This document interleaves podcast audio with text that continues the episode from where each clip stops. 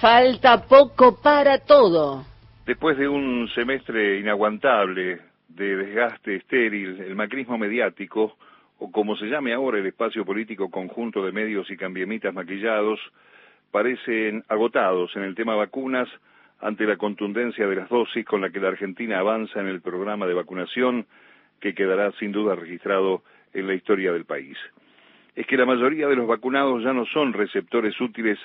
de tanta crítica e invento sobre la calidad de la medicina o sus orígenes y al mismo tiempo la apertura de la discusión para integrar las listas del conservadurismo distrae la atención de los dirigentes en lo que tal vez haya sido su única preocupación desde 2019, salvar la ropa y mantener las bancas que para unos cuantos de la banda también significa fueros.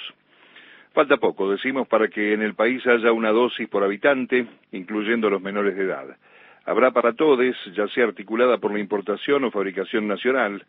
en ese caso las aplicaciones de segundas dosis reclamadas,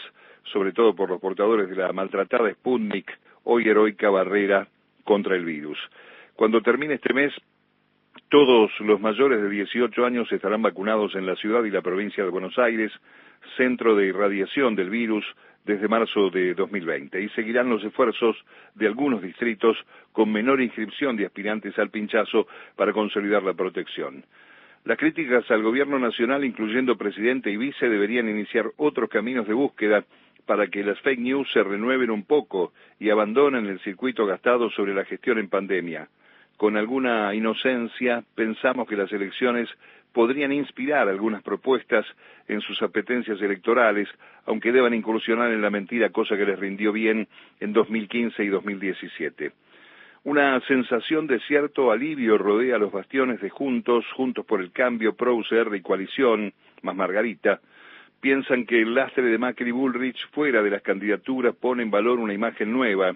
sin contar claro a Vidal, Santilli, Oliveto, Iglesias o Caña, entre otros ilustres, para seducir a un electorado que no vivió en la Argentina en los últimos seis años. Piensa en ello para su proyecto 2023 el propio Rodríguez Larreta, posicionado por el Partido de los Medios como el elegido para el plan del regreso de la derecha al gobierno. Tenemos dos años para recordar como lo hicimos con Macri en 2015, quién es el candidato potenciado y mantener viva su acción política. Esperemos que nos ayuden a comprender y no fracasemos como cuando hablábamos del inexplicable expresidente a quien a pesar de saberlo corrupto terminaron votando. Socios políticos en la ciudad y destinatario de recursos para los negocios con dineros nacionales, no cuesta mucho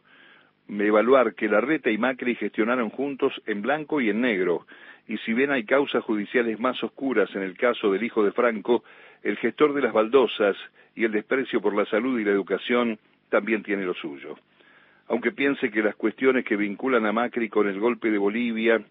la causa del correo y distintos presuntos ilícitos que se investigan lo dejan afuera, somos millones los testigos que podemos afirmar que formaron parte del mismo espacio, que llegó al gobierno nacional para destruir, entre otras cosas, la felicidad de los argentinos. Y cuanto más aparecen o aparezcan públicamente Mauricio y Patricia en sus medios propios o amigos sin ser candidatos, recordaremos lo que ha significado esta gente en el pasado inmediato. Si faltara algún detalle para ese accionar obsceno y destructivo, la presentación de la vicepresidenta ante el Tribunal Oral Federal número 8 en el marco de ese garabato jurídico del memorando termina de aclarar, en lenguaje sencillo pero contundente, la utilización de miembros del Poder Judicial para permitir todo tipo de acción amparada por los dictámenes en casos de lawfare y vaya uno a saber qué otros, como la de los 20 años sin resolución en la causa del correo. Cristina Fernández subrayó el accionar de Nisman y las argucias de Bonadío, ambos fallecidos, y pasó lista entre los mejores alumnos del equipo,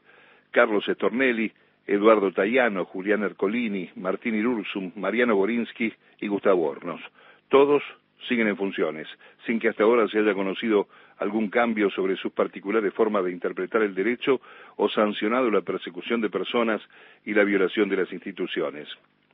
Falta poco para las listas. Han pasado el fin de semana de rosca, trabajo y organización del oficialismo para cerrar con la mayor unidad posible la participación del Frente de Todos, que cerrarán los Fernández con miras al armado legislativo necesario para la pospandemia y fundamental para la reconstrucción. Poco para que se pongan en juego las dos opciones en un país polarizado entre los proyectos de inclusión y desarrollo productivo frente al del abuso y los intereses del poder dominante. Uno es de matriz nacional popular e integrador de la patria grande. El otro alineado con objetivos internacionales expuestos y a la vista destinados a profundizar el dolor de los pueblos. Falta poco para que podamos ratificar el camino de la salida colectiva y también democrática. Firmado Mario Giorgi.